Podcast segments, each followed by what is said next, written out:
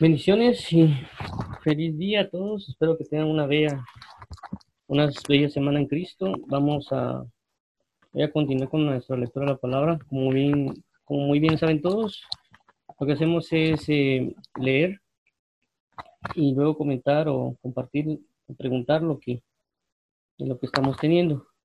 Eh, para los que no me conocen, mi nombre es Juan José Rajeda. Vamos a, a comenzar orando para darle gracias a Dios la oportunidad de volvernos a reunir y también pues la, la oportunidad de, de permitirnos eh, este tiempo, ¿verdad? Entonces eh, vamos a vamos a orar y que Dios nos guíe en, esta oración y en, este tiempo. Padre, en nombre de Jesús, venimos delante de ti buscando tu gracia, tu rostro, tu misericordia y tu fidelidad. Guía nuestros caminos y nuestros pasos hacia tu presencia. Ayúdanos a serte fieles y a a poder propagar el Evangelio y poder amarte y respetarte, y a nuestro corazón a poder entender las maravillas de tu ley y poder andar justamente en tu piedad y en tu palabra.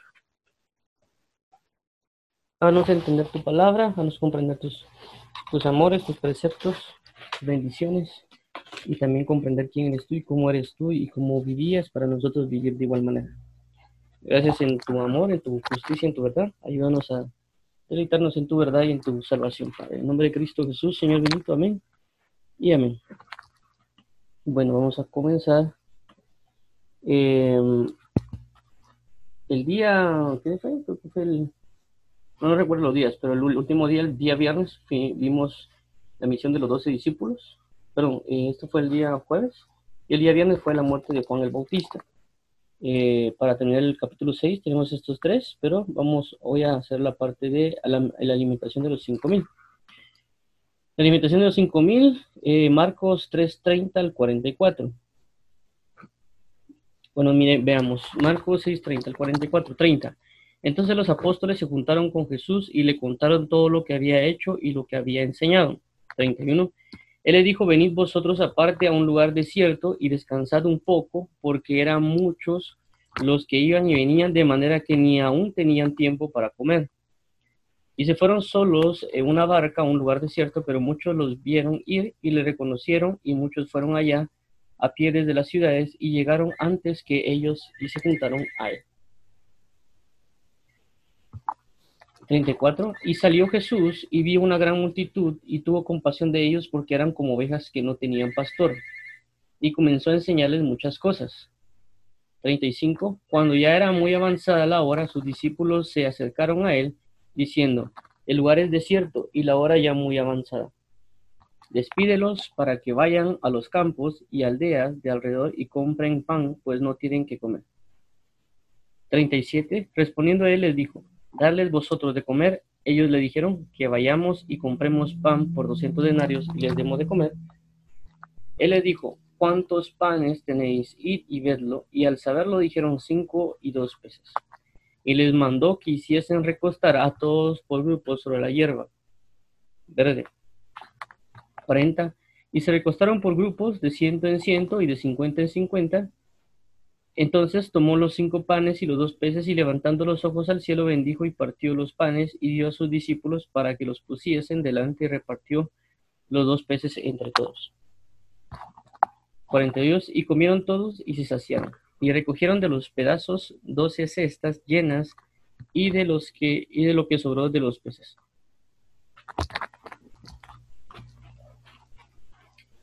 Y los que comieron eran cinco mil hombres. No sé si alguien tiene dudas o preguntas o comentarios acerca de este tema. Muy bien. Entonces vemos esta parte que es una de las unas cosas más, eh, de alguna manera impresionantes que tal vez se puede ver de alimentar a toda una multitud con, con tan solo dos, creo que eran tres panes y cinco pesos. Cinco panes, dos pesos.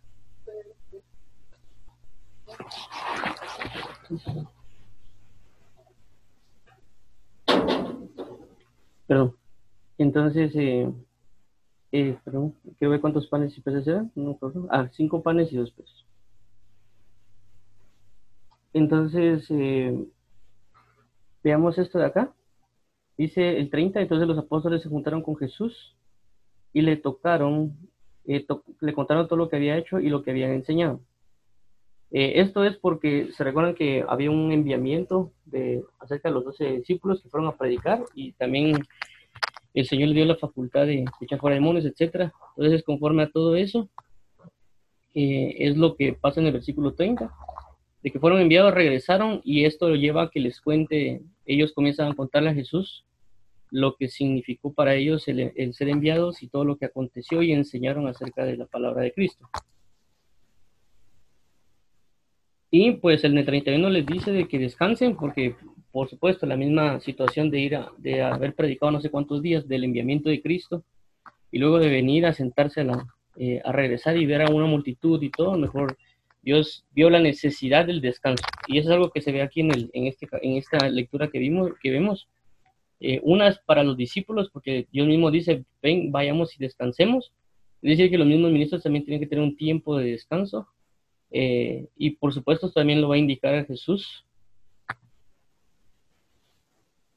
Venid vosotros aparte un lugar desierto y descansad un poco, porque eran muchos los que iban y venían, de manera que ni aún tenían tiempo para comer.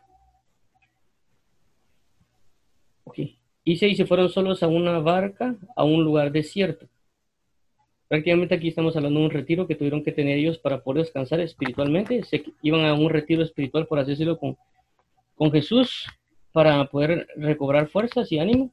Dice, pero muchos los vieron ir y le reconocieron y muchos fueron allá a pie desde las ciudades y llegaron antes de ellos y se juntaron. Entonces vemos también acá la gran necesidad que a veces las personas tienen de, de, la palabra, que prácticamente ellos no, no, a las personas a veces no ven si un ministro está cansado o no está cansado. Lo que necesitan es de la palabra. Eh, esto se deja ver acá, la misma necesidad provoca que ellos van. Si se dan cuenta, Jesús junto con los discípulos los estaba llevando a descansar, pero realmente a la, a la, a la, multitud no, no, le importó porque tenían otra necesidad. Ellos lo que necesitaban era la, misma palabra, etcétera, y, y prácticamente eso incurrió en una búsqueda de Cristo.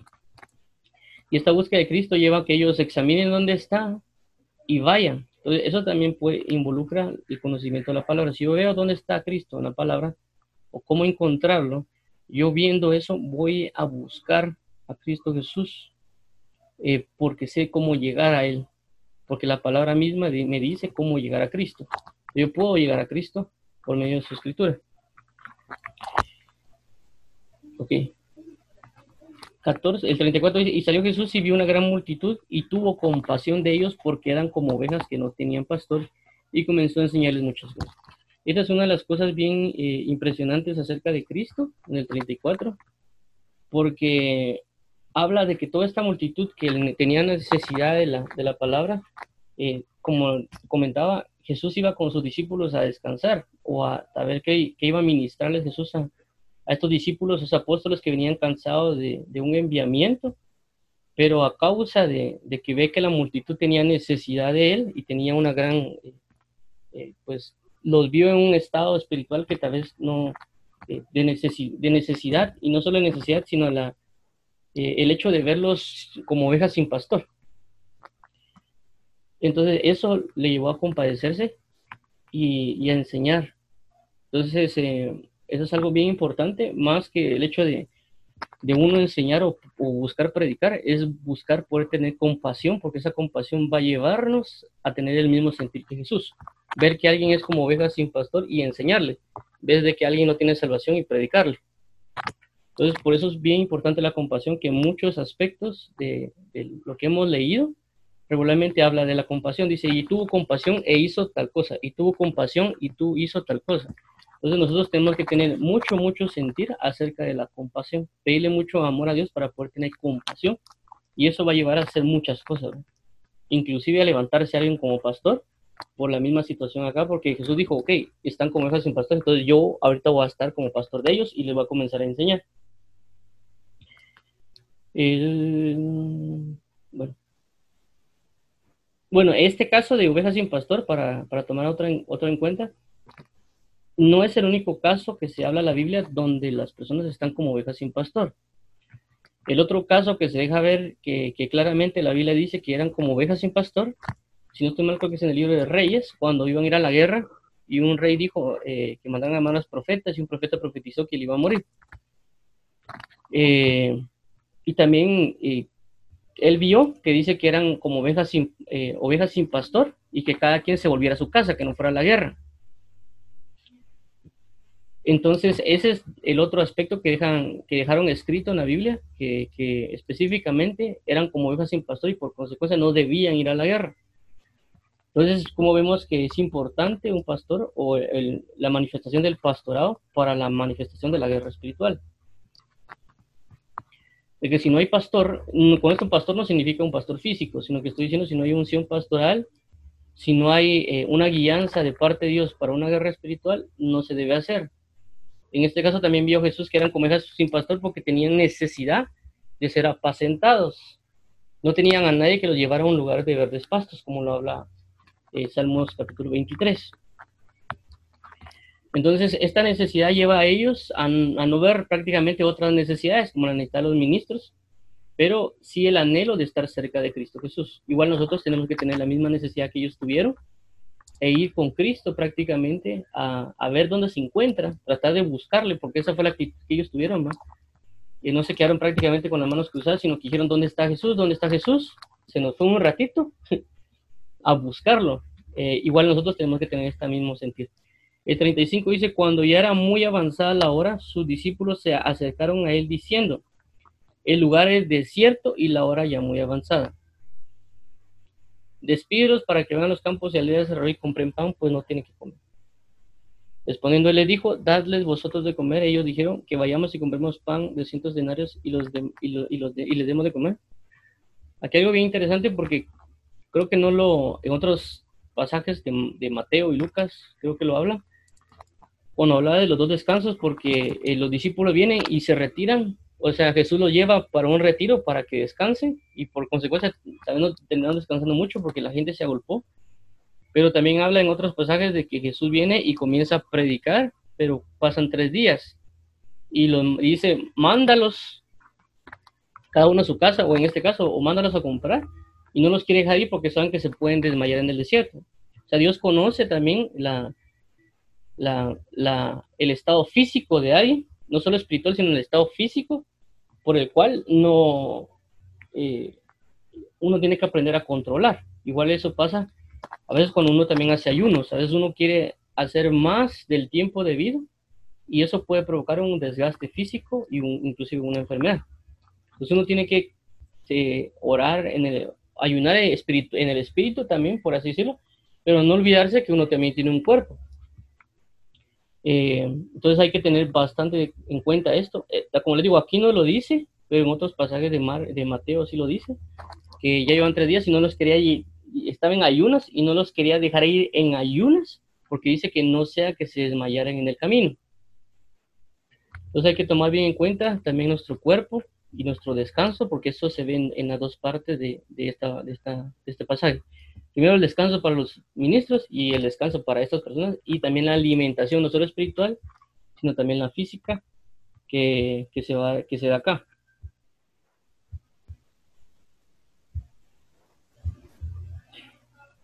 Entonces, si se dan cuenta aquí la expresión que hace eh, prácticamente los discípulos, dice, dale vosotros de comer. Ellos le dijeron que vayamos y compremos panes por 200 denarios y los, y los demos de comer prácticamente estaban eh, como de alguna manera un, de sorpresa y tal vez un poquito complicado, O sea, yo lo pondré así, o sea, mira, acabamos de venir de predicar y estamos bien cansados, no tenemos dinero y todavía quiere que vayamos nosotros para poder ir a, darle comer a esta gran multitud, no podemos. O sea, prácticamente no podían físicamente y tampoco tal vez podían eh, económicamente. Pero aquí nos deja ver Dios muchas pautas acerca de la, multiplicación. Dice, él, él, les dijo, ¿cuántos panes tenéis? O sea, él se dio cuenta de las dos cosas, tanto de la, de la, de, la necesidad de descanso físico como la necesidad de, de, la escasez que ellos tenían. Y prácticamente les dijo, bueno, ¿qué tenéis? Ir y verlo y saber, y dijeron, cinco panes y dos peces. Eh, cinco, en serio, bueno, aquí ah, ¿cuántos panes tenéis? Cinco y dos peces. Y les mandó que hiciesen recostar a todos por grupos sobre la hierba verde. Entonces, se dan cuenta, acá viene Dios y Él lo que tenemos lo va a multiplicar. Pero él, se, él va a saber cuándo es que tiene que hacer la multiplicación. Y estos dos panes y dos peces siempre es algo bien, bien especial que puede Dios darnos una revelación según lo que necesitemos. Es decir, aquí, aunque sea una parte física de lo que es la alimentación, una gran multitud por las circunstancias que vivimos, también podemos darnos cuenta de eh, que el pan es la palabra eh, inclusive los peces pueden ser las almas o las personas. Y Dios nos puede decir, miren, eh, es cierto, ustedes no, no, tienen mucha revelación, mucha palabra para una gran multitud. Es decir, no tienen la capacidad espiritual para alimentar a una gran multitud espiritualmente. ¿Qué tienen? Nosotros solo tenemos esta revelación. Es decir, solo cinco panes. Tráiganmelo a mí. Es decir, si yo le entrego a Jesús todo lo que yo tengo espiritualmente, toda la revelación, toda la ciencia, todo el conocimiento, Dios se va a encargar de multiplicar ese conocimiento. Igual con las personas, igual con muchas cosas, Dios se va a encargar de multiplicar toda la revelación que tenemos. Si tenemos escasez de palabra, podemos ir delante de Él y decirle, Señor, tu pueblo es muy grande, tu pueblo es muy amplio, tengo escasez. Yo necesito más de palabra porque me la van a pedir. No tengo para alimentar a toda esta multitud hablando de un aspecto espiritual en palabra, igual puede ser económicamente o, de diversas formas, pero Dios se va a dar cuenta porque sabemos que tiene una escasez y nosotros tenemos todo el sentido de poder, no solo nosotros tener la capacidad de, de recibir una revelación, sino que esa misma revelación trasladarla a todos los demás. Esto es lo mismo que tuvo Salomón, el mismo sentido que tuvo Salomón, porque Salomón se acerca a Dios y le dice, yo necesito inteligencia eh, y sabiduría e inteligencia para poder gobernar a este pueblo tan numeroso. Entonces, eh, tanto Salomón se dio cuenta de la gran multitud que había y al, al, darse cuenta de la gran multitud que había, se dio cuenta de su escasez, que él no podía juzgar a un pueblo tan grande como era Israel, o, eh, tan numeroso, y eso llevó a, a Salomón abocarse a Jesús, abocarse a Dios prácticamente y presentar sus sacrificios y sus ofrendas que vemos en la historia que fueron como alrededor de mil. Y Dios se presenta y le pregunta, ¿qué es lo que quieres? Y Salomón le dice, yo quiero sabiduría e inteligencia. ¿Por qué? Porque es un pueblo muy numeroso. Entonces Dios se agradó de eso. Igual en este caso los, estos señores, había una gran multitud y ellos tenían, tenían la necesidad de algo. Tal vez lo querían hacer, pero eran escasos. Solo tenemos esto. Entonces, si nosotros nos damos cuenta, por, inclusive cuando dice eh, la mies es mucha y los obreros pocos, ora para que yo envíe obreros a la mies. Es la misma circunstancia. Vemos una gran multitud de algo, como digo, una gran multitud, si lo queremos llevar así, personas que están perdidas alrededor del mundo por no conocer el Evangelio. Hay una gran multitud de personas que que, son creyentes pero que no tienen el Espíritu Santo y que no tienen doctrina. Hay una gran multitud de, de ¿cómo se llama?, personas que necesitan recibir algo también y que no hay la cantidad de ministros suficientes, inclusive, ¿verdad? Eh, hay una gran escasez que se inclusive de revelación, de, de un montón de cosas, pero que a veces no nos damos cuenta. Cuando ya nos damos cuenta, tenemos la facultad de ir delante de Dios y pedirle que Él provee para lo de Él. Pues dice, y dice, la mies es mucha y los obreros pocos. Rogar al dueño de la mies que envíe obreros a su mies, porque de Él. En este caso, igual la multitud, Dios se convierte en el pastor de ellos. Al convertirse en pastor de ellos, ¿qué dice la Biblia? Jehová es mi pastor, nada me faltará. Y ahorita aquí tenían el problema de este. Entonces aquí se manifiesta Jesús como pastor. Jehová mi pastor, nada me faltará. ¿Y qué provee eh, en, en ese estado? Primero proveyó de palabra para la gran multitud porque tiene necesidad de palabra y luego de esa manifestación de palabra se manifestó la otra manifestación que es eh, ya lo físico. De nada me faltará. ¿Por qué? Porque primero recibieron, primero buscaron primeramente el reino de los cielos y después, y todas las cosas serán añadidas. Buscar primeramente el reino de los cielos y justicia y todas las cosas serán añadidas. Entonces vemos de que esas personas buscaron primeramente el reino y todo les fue añadido. Igual Salomón primeramente buscó el reino, que fue eh, sabiduría e inteligencia, porque pidió sabiduría e inteligencia para poder juzgar. A consecuencia, primeramente buscar el reino, los cielos y su justicia, todo lo demás le fue añadido, porque a Salomón no solo le dieron el reino, es decir, no solo le dieron sabiduría e inteligencia, sino que le dieron, después de haberle dado eso, le dieron todo lo demás. En este caso estamos en lo mismo. Ellos recibieron palabra primeramente y después de esta palabra le dieron lo que corresponde a la añadidura, que es el alimento. Pero, como le digo, no importa lo que tengamos, lo importante es que se lo entreguemos a Jesús. Tenemos poco, está bien, entreguemos, Él se va a encargar de multiplicar eso poco. Ahora vemos el 39. Y les mandó que hiciesen recostar a todos por grupos sobre la hierba. Y recostaron por grupos de ciento en ciento y de cincuenta en cincuenta. Entonces aquí habla de, eh, de reposar. O sea, es decir, tenemos necesidades. Me imagino que había personas o niños, tal vez que le decían al papá iba, no sé. Pero eh, me imagino que esta vez fue así. Eh, tengo hambre. ¿Me entienden? Y saben que situaciones se están viviendo internamente con ahí. Pero lo que manda Dios es hacerlo reposar, descansar, descansen. Recuéstense. Y después de eso les da la provisión.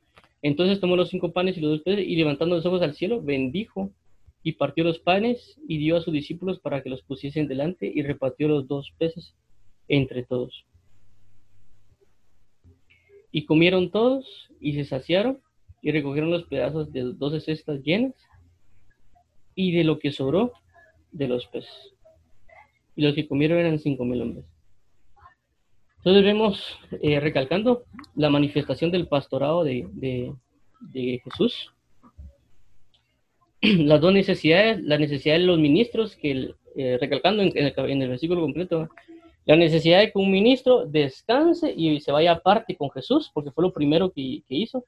A consecuencia de eso, las personas, la necesidad que tienen, ven a Jesús y van en pos de Cristo Cristo los ve como ovejas que no tienen pastor, se, se establece Él como pastor de ellos. Y no solo les provee lo espiritual, sino los provee lo físico. Yo, mi pastor, nada me faltará. En, lugares delicados pastor me da descansar, lo que dice que eh, fueron recostados en, pastos verdes. Eh, y también que no importa lo poco que tengamos, lo importante es entregarlo a Jesús para que lo multiplique. Toda la palabra que yo tenga, por muy pequeña que sea, si yo se la entrego a Cristo, la va a multiplicar. Eh, ¿Qué más acá? Ah, otra cosa. Dice que los que comieron fueron cinco mil hombres. Solo contaron las coberturas. Solo Dios tomó en cuenta las coberturas para contar las cabezas de casa. No sabemos que más personas, eh, por ejemplo, de mujeres y niños, sabían. Pero únicamente Él contó las casas. También habla acá de que fueron saciados, o sea, no fue una escasez prácticamente la que Dios dio, sino que fue una gran multiplicación, o sea, fueron cinco mil personas, pero esas cinco mil personas pues tuvieron la facultad de ser saciadas. 43, y recogieron de los pedazos 12 cestas llenas y, los, y lo que sobró de los peces. O sea, no solo fue el hecho de que Dios proveyó, sino que también eh, hubo una, sobró lo que había. Esto, como le digo que está pasando acá, no es la única vez que ha sucedido. Sí fue por mano propia de Jesús y fue algo sorprendente. Pero también vemos en el libro de Primera Reyes o Segunda Reyes, si no estoy mal, cuando Eliseo eh, produce también lo mismo con la, con la harina para hacer tortas, eh, que había una, vida que iba a morir, él también la se hace una multiplicación de la harina. También se da en el caso de eh, también creo que con la misma mujer, no recuerdo si es ese o ella es otra, pero también Dios multiplica el, aceite, porque ella no tenía nada que pagar, eh, tenía deudas y no sabía cómo pagarla, y mandan a prestar vasijas, y esas vasijas las prestan, y sobre esas vasijas se llena de aceite, hasta que hubo alcanzado todo, prácticamente no había más vasijas, cesó el aceite. Entonces eso nos da la pauta de que Dios siempre está atento a toda necesidad. Lo único que tenemos que entregarle lo que le corresponde. En este caso, cinco panes y dos peces. Y saber que no es necesariamente para uno. Eso es por la causa de la multitud. Y recalcando otra vez el caso de Salomón y recalcando ahorita el caso de Cristo. No sé si alguien tiene duda o pregunta, comentario.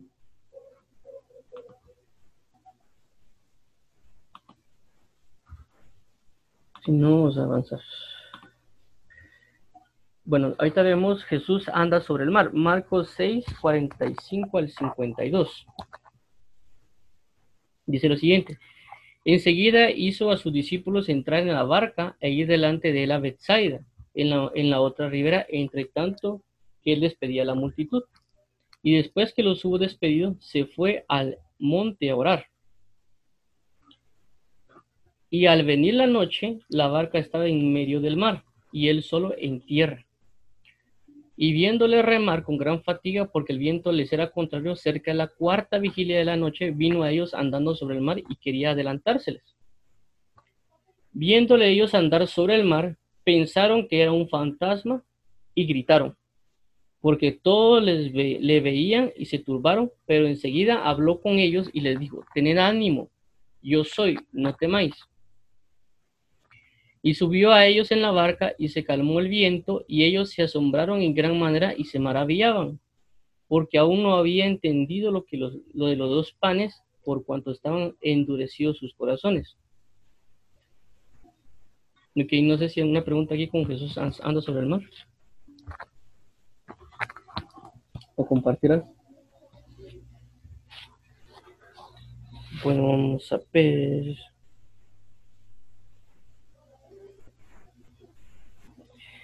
Bueno, entonces, Jesús anda sobre el mar. Este creo que es uno de las, tal vez de los temas, eh, también uno de los temas sorprendentes por la, la, manifestación que él hace, eh, que inclusive ha sido causa de burla y otros de sorpresa.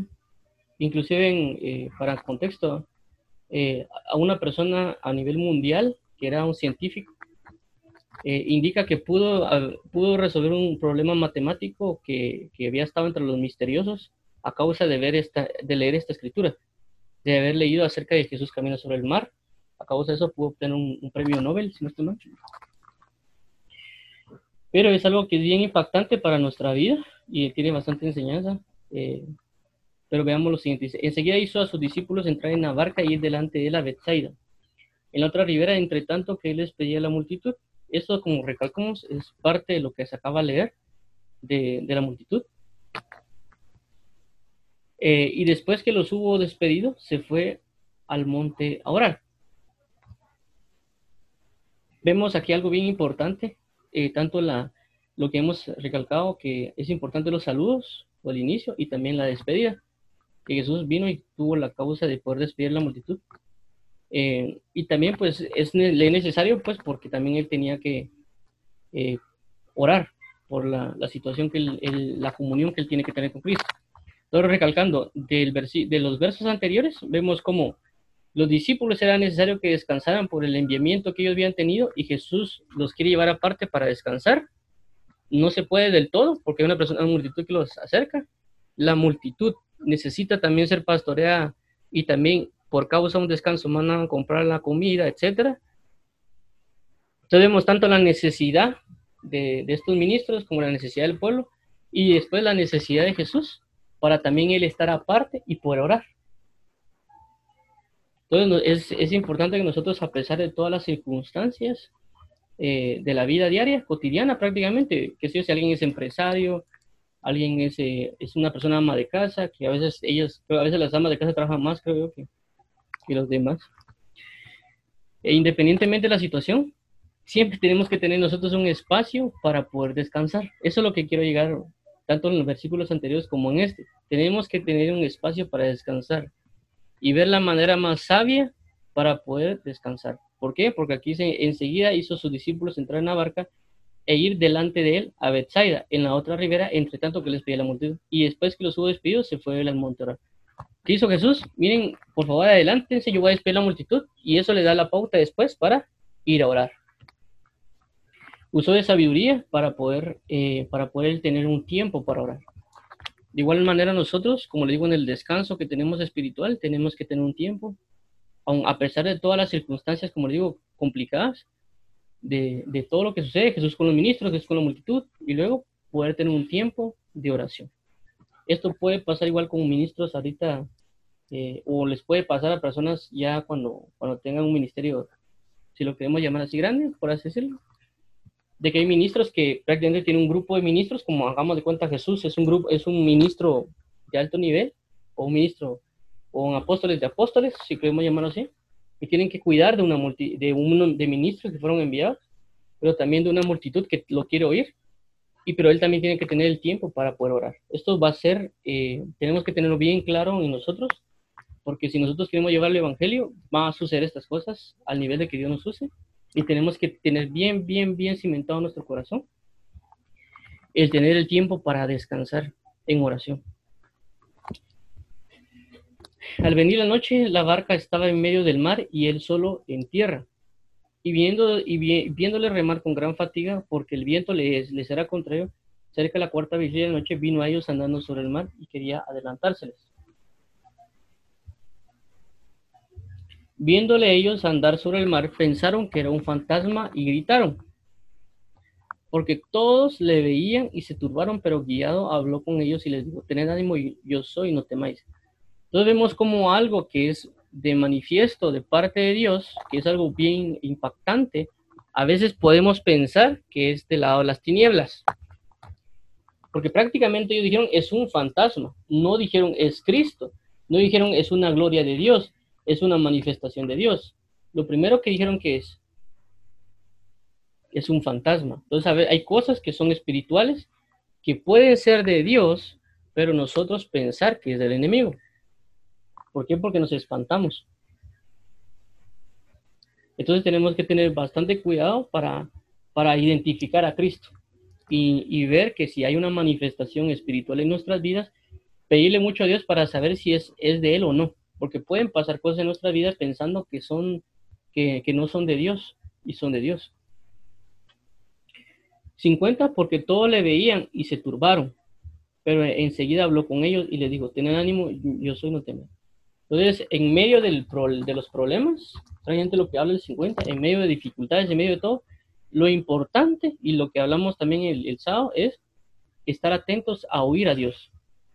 Si estamos atentos a oír a Dios, vamos a tener calma en cualquier circunstancia. Es cierto, aquí fue a causa de una manifestación espiritual, pero esa manifestación espiritual marca también eh, indicando que es Él. Eso se ve en muchas partes también de la Biblia, como eh, tienen temor a causa de las circunstancias. Eso se ve en Ezequiel, también se ve con Daniel, también se ve con Juan en Apocalipsis, creo. Pero la voz de Dios siempre produce algo en nosotros pero tenemos que aprender a estar atentos a oír. Eh, por supuesto, esto que está acá, como vimos el sábado también, oír no únicamente puede ser audible, aunque es parte, pero también a la hora que vamos leyendo la Biblia nos vamos a dar cuenta de la paz que puede manifestar a causa de eso. Un ejemplo de eso, por ejemplo, eh, uno puede leer, por ejemplo, Isaías 41.10, que dice, no temas porque yo soy tu Dios, no desmayes porque yo soy quien te esfuerzo, eh, yo siempre te sustentaré con la diestra de mi justicia. Dice es 40-10 creo que es, o 40-13, no recuerdo. Entonces, desde ahí, a la, a la, hora de leer la palabra, Dios nos puede dar la paz que necesitamos en medio de, de situaciones espirituales fuertes. Que a veces uno, como le digo, uno puede pensar que es el enemigo. Eh, pero puede ser de él, puede ser una liberación, puede ser un montón de cosas, pero lo importante es estar atento a su voz. Su voz ya sea audible o su voz ya sea escrita, 51, y subió a ellos en la barca y se calmó el viento, y ellos asombrados en gran manera se maravillaron, porque aún no habían entendido de lo que me quiero decir. Solo quiero ver si me, si me pasó algo aquí.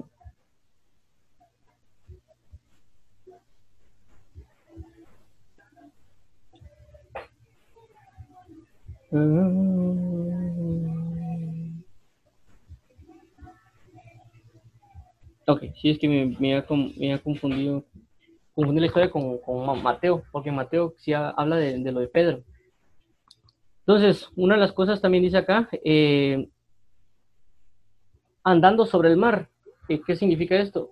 Eh, uno puede también andar sobre el mar, es decir, muchas personas que pueden estar alrededor de nosotros pueden tener dificultades, pero nosotros, así como Cristo, al ver esta situación, tenemos que nosotros aprender a caminar sobre el agua para poder ayudar a los demás. Si yo no logro aprender a caminar sobre las aguas, yo no voy a poder de alguna manera hacer que otros también estén en paz.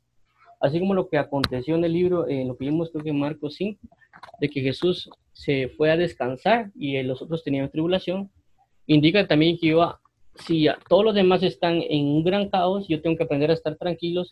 Y en este caso me da la pauta de que si yo estoy, eh, yo aprendo también a estar en, en, paz y a caminar sobre las aguas, que él estaba, no estaba caminando sobre unas aguas tranquilas, sino que eran son unas aguas en tormento o en tribulación o como sea.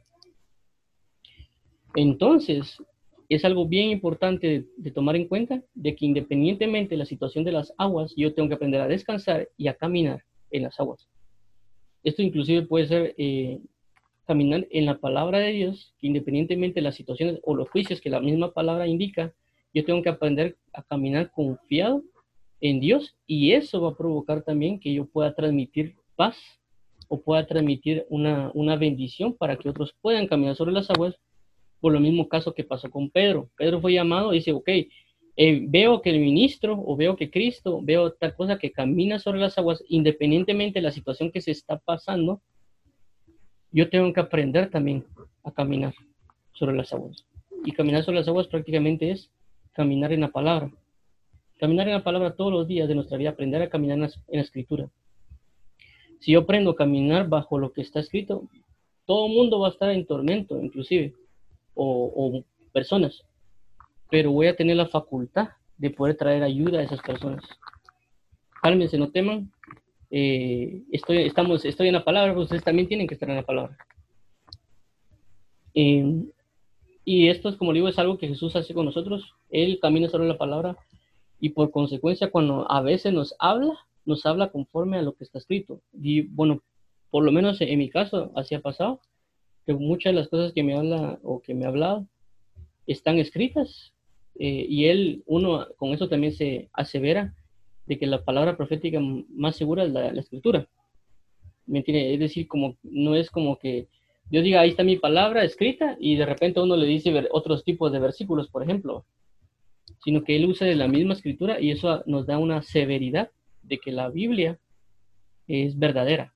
La otra severidad que la Biblia es verdadera es de que cuando uno vive, cumple lo que está escrito.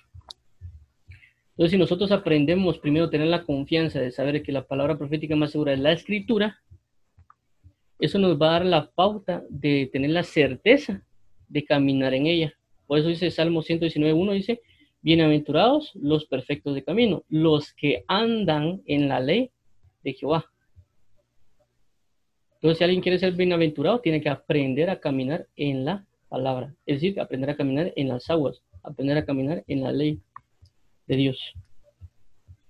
Y a consecuencia vamos a poder dar una ayuda a aquellos que, que cuando tal vez están en tormento, eh, nosotros podemos ayudarle porque caminamos sobre el mar.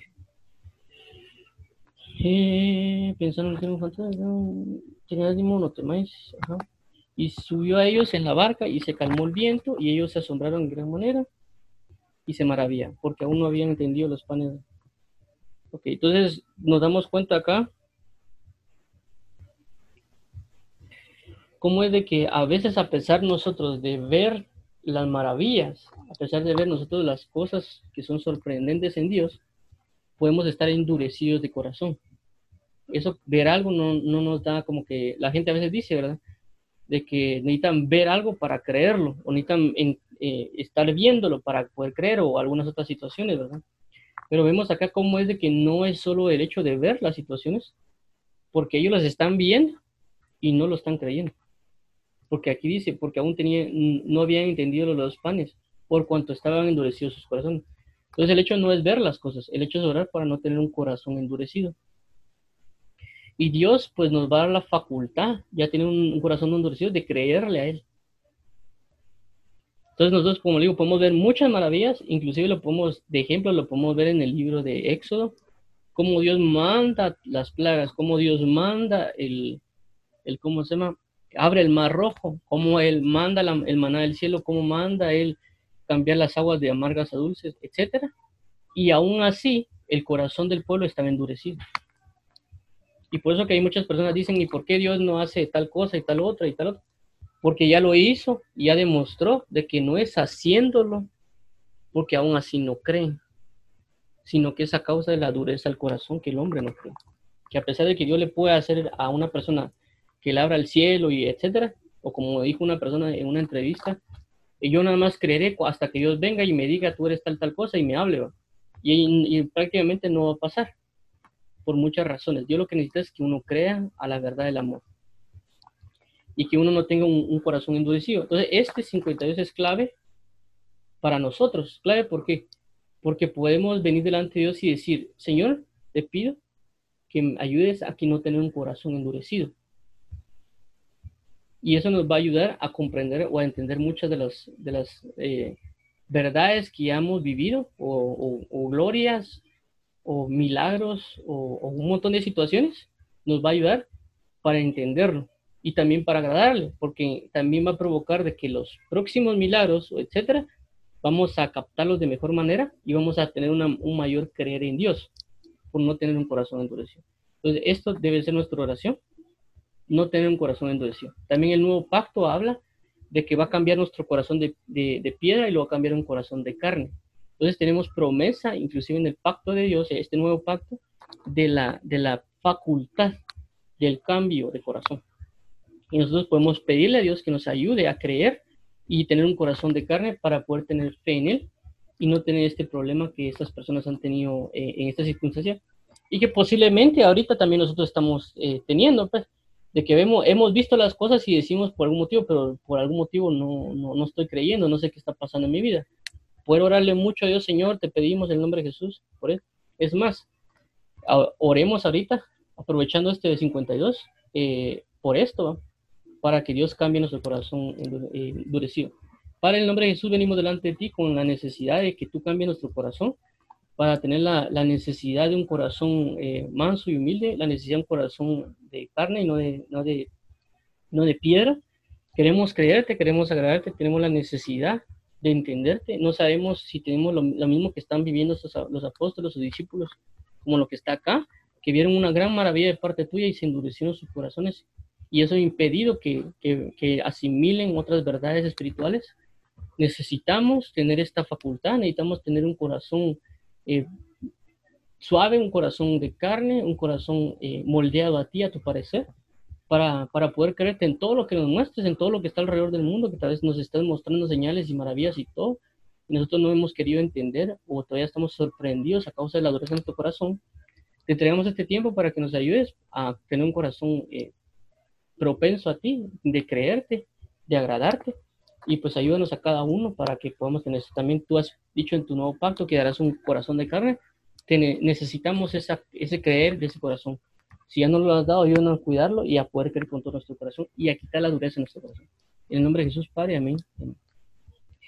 Bueno, 51 dice, y subió a ellos en la vaca y se calmó el viento, y ellos se asombraron en gran manera y se maravillaron. Eh, sin más, eso, eso, si alguien tiene duda o pregunta, avanzamos a la siguiente. Yo creo que alguien se me había dado cuenta. Dice aquí, ay, ay gracias don Rafael, dice, eh, con respecto a las, a las, a lo de las vasijas, aquí escribió don Rafael, dice, es Primera Reyes 17, del 8 al 16. Aquí, gracias don Rafael. Ya, ya lo leemos ahorita. Bueno, vamos a leer eh, ya que vimos, vamos a, vamos a terminar prácticamente aquí. Jesús sana al enfermo. Vamos a leer el, el pasaje de la viuda que les había comentado de las vasijas, que aquí colocó don Rafael, dice, 1 Reyes 17, del 8 al 16. Elías y la viuda de Zarepta. Vino luego a él la el palabra de Jehová diciendo, levántate, ve a Zarepta, Sidón, y mora allí. He, aquí yo he dado orden allí a una mujer viuda que te sustente entonces él se levantó y se fue a Zarepta. Y cuando llegó a la puerta de la ciudad, he aquí una mujer viuda que estaba allí recogiendo leña y le llamó y le dijo, te ruego que me traigas un poco de agua en un vaso, pero que para que beba. Yendo ella para traérsela, él la volvió a llamar y le dijo, te ruego que me traigas también un bocado de pan en tu mano. Y ella respondió, vive Jehová tu Dios, que no tengo pan cocido, solamente un puñado de harina tengo en la tinaja y un poco de aceite en una vasija, y ahora recogía dos leños para entrar y prepararlos para mí para mí. para que lo comamos y no y nos dejes y nos dejemos morir. Ya no tengas temor, haz ves como te ha dicho, hazme, primero a mí primero de ello un pequeño eh, torta cocida de ojo de ceniza y tráemela.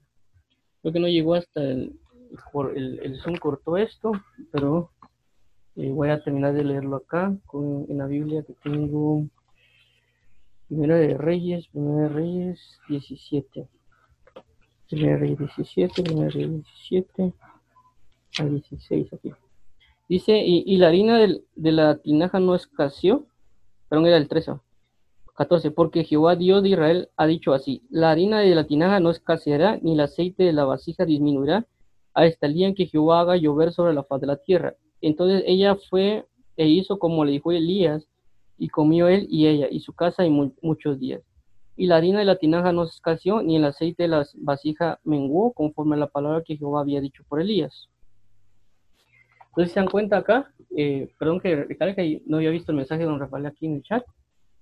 Eh, bueno, con, esto, como lo vimos en Primera Reyes, con respecto a, la, escasear, nos damos cuenta de que la palabra profética que dio Elías provocó eh, que la señorita obedeciera y a causa de la obediencia Dios trajo la abundancia o, la, o el no escasear.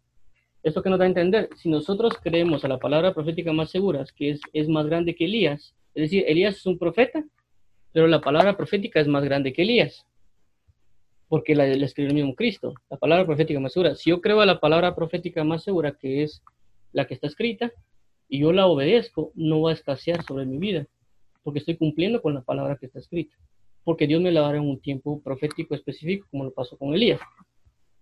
Pues en la Biblia, si eh, bendices a alguien eh, por cuanto es profeta, recompensa de profeta recibirás. Bueno, recalcando, gracias, don Rafael, eh, a, lo, a lo que acá dice, y subía ellos en la barca y se clamó el viento. Bueno, entonces, si gustan, dejémoslo, bueno, vamos a ver qué tanto es. Ah, no, está bien. Dice, Jesús sana a los enfermos en Genezaret. Veamos esto, Marcos 6, 53, 56. A ver si nos Dice, terminada la travesía, vinieron a tierra de Genezaret y arribaron a la orilla.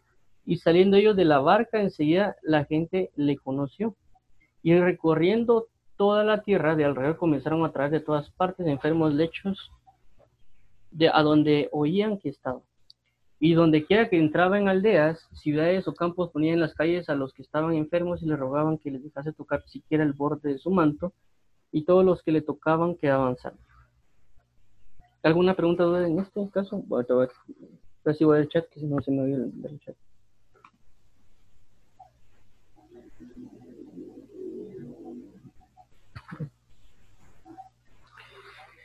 Entonces dice lo siguiente.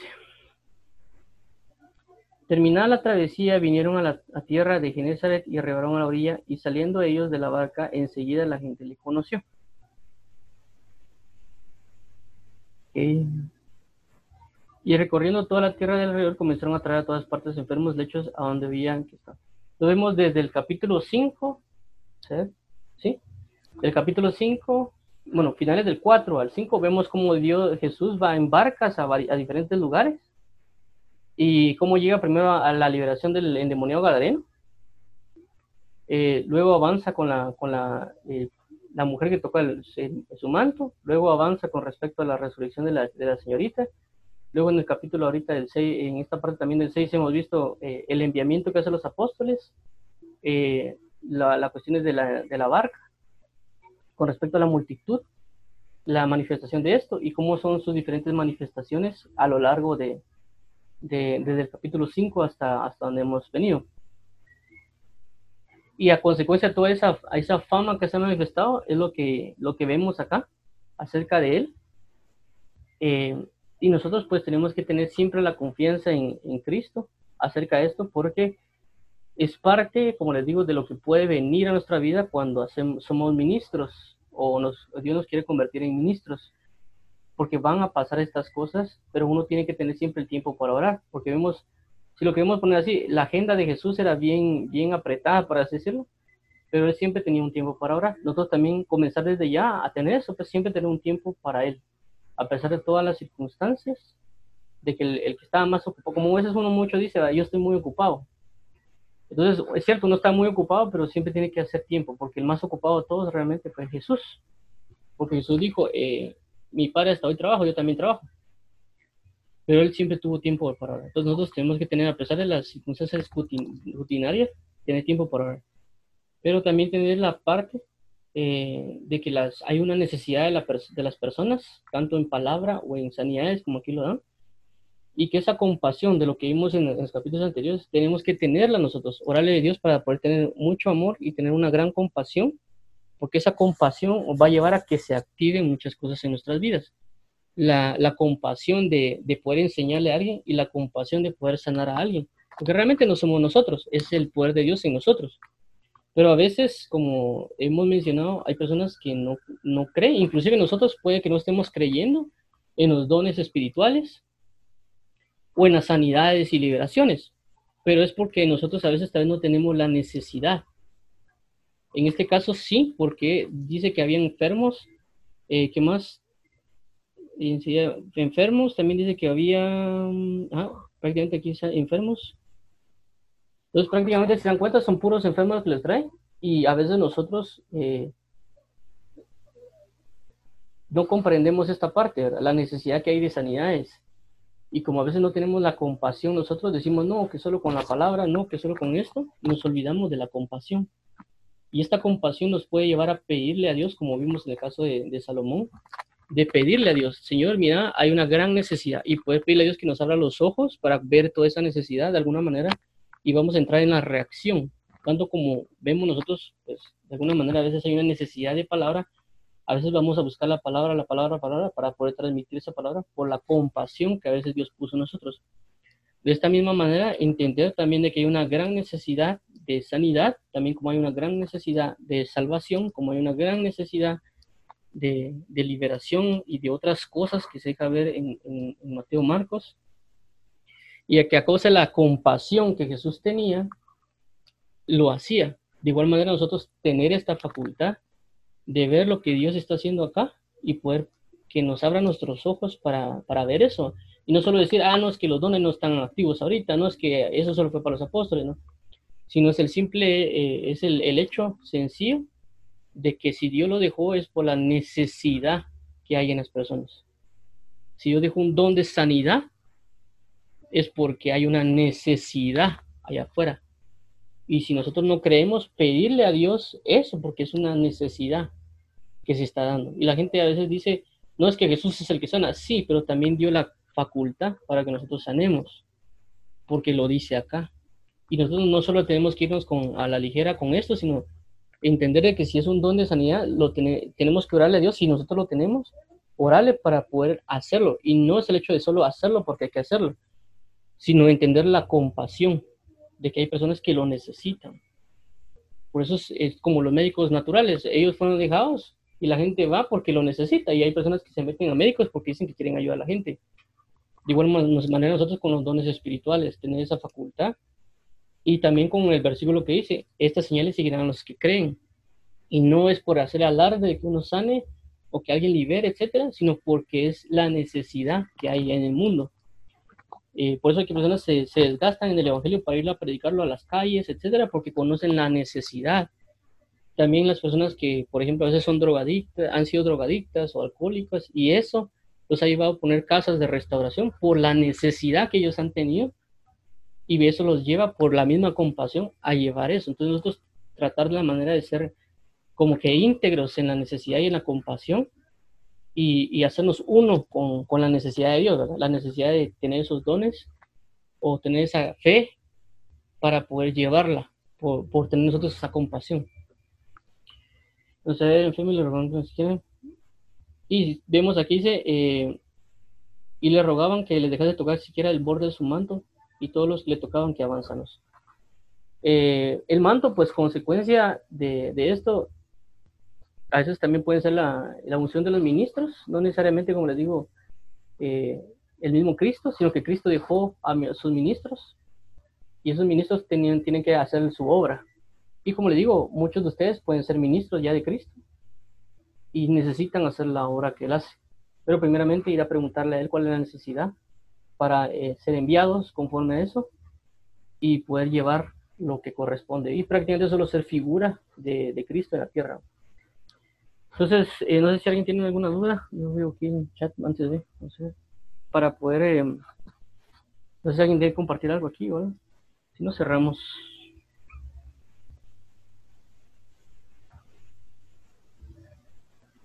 Bueno, entonces, sin más, Dios los bendiga. Vamos a orar para cerrar esto y que Dios nos guíe, fortalezca para andar en su presencia y su verdad. Eh, Padre, en nombre de Jesús, te entregamos este tiempo para que seas tú el, Dios de nuestra misericordia, que nos ayudes a tener nuestra semana llena de ti, poder tener el tiempo y el espacio para poder eh, descansar también de las múltiples tareas, pero también eh, comenzar a tener la necesidad, entender la necesidad también que hay en tu pueblo, la necesidad que hay en, tu, en la tierra, y poder tener compasión e inclinarnos tanto en oración como en lectura o en el creer en diversas maneras para poder tenerla, para estar propensos a decir, heme aquí, envíame a mí. Y poder prepararnos para, para comprender la necesidad, porque tú conociste la necesidad, pues enviaste a tu Hijo Jesús y él prácticamente estuvo preparándose 30 años para, para llevar la necesidad verdadera y justa en todos tus tiempos. Te agradecemos, te bendecimos, te, entregamos este tiempo para que seas tú siempre nuestra facultad y, verdad, para que tú seas el que nos dirija y nos guíe en, el amor y en la gracia. Perdona todas nuestras faltas y arrogancias. Bendice a aquellos hermanos que están aquí presentes y los que nos eh, están oyendo y los que están en los grupos. También a tus hijos alrededor de la tierra, que nos ayudes a tener compasión y no olvidarnos de la compasión y poder tener el gran amor que tú necesitas para todos, para poder seguirnos de amor y poder trasladar ese amor en Cristo Jesús en sus diferentes manifestaciones. Y ayúdanos a creer y no tener un corazón endurecido, pero también, también eh, tomar un tiempo para estar contigo y ser, eh, estar siempre con, en tu presencia y aprender a caminar sobre las aguas. Te agradecemos, Padre, bendice a cada uno, eh, entregamos este tiempo y que tú seas siempre el Dios y Rey de nuestras vidas y gracias por amarnos y por proveernos de tu palabra. En nombre de Jesús, gracias hermanos. Eh, con eso finalizamos. Buen día. Feliz día, Dios te bendiga.